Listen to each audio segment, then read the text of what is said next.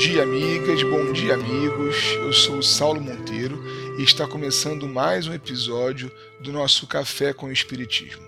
Como você está hoje? Espero que bem. Mas olha, se não estiver, faz parte do ciclo. Não fique mal por não estar bem. Leon Denis é um gigante e eu penso que sob dois aspectos que ele concilia muito bem. Primeiro, a atenção que ele dá ao conceitual, com um mergulho profundo nas ideias centrais do Espiritismo, como Deus, mediunidade, reencarnação. Aliás, ele tem obras inteiras para tratar de tais assuntos. Mas ele também é um dos melhores em comentar os temas contemporâneos, dando ao Espiritismo o caráter de estar sempre em progresso, dialogando com a ciência, a filosofia e com as problemáticas que mais de perto estão atingindo as pessoas. Aliás, se você parar para fazer uma análise, essa é uma característica comum entre ele e Kardec, que faz isso muito bem na Revista Espírita.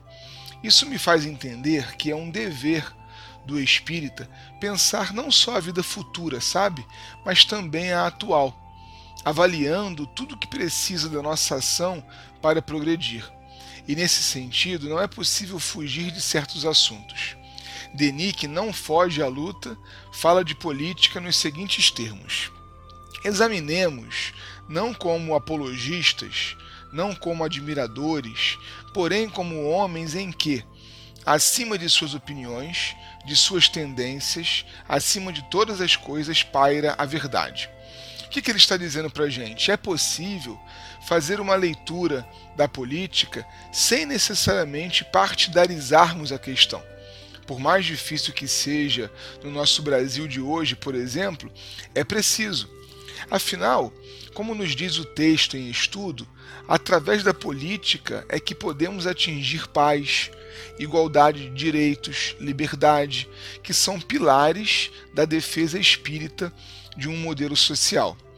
Como Denis estava dialogando com o seu tempo, o primeiro elemento que ele debate é a impossibilidade de a monarquia oferecer esses pilares centrais.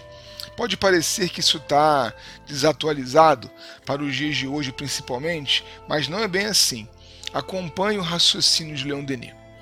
A República Democrática é a mais racional e a mais lógica forma de liberdade, e só ela pode levantar valorizar as almas que o despotismo humilhou.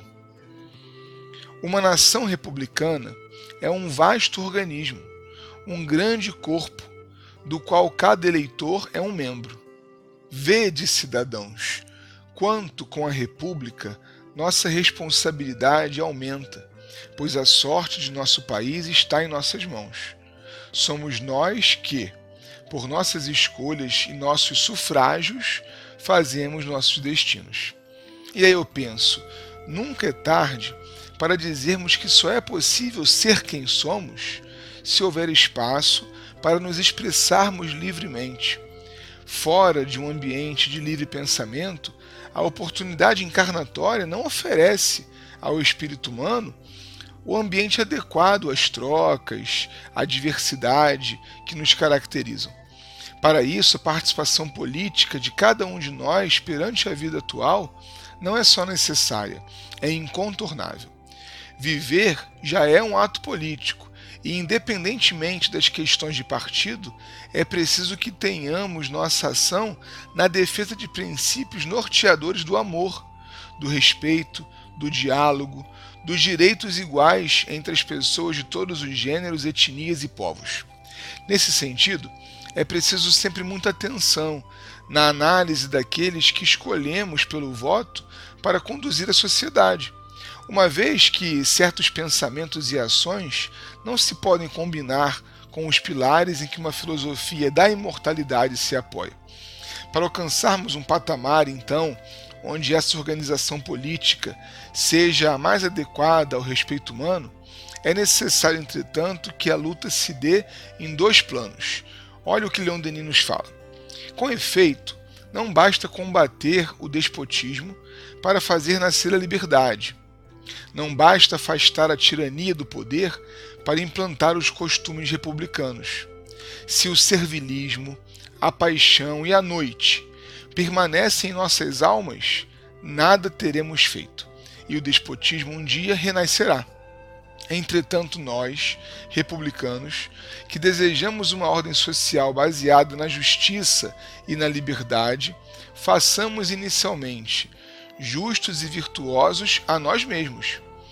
Tornemos nossos corações livres, as razões esclarecidas, os costumes dignos, as consciências honestas e marchemos nós em frente, sem fraquejar. Por tudo isso, meus amigos, minhas amigas, é que nossa ação é dupla, dentro e fora. No mundo íntimo, vamos procurando construir a ética que já nos convenceu o cérebro, porque entender é diferente de praticar. E no mundo externo, sendo aqueles que se desdobram pela garantia de uma vida digna a todos e a todas. Um forte abraço e até o próximo Café com o Espiritismo.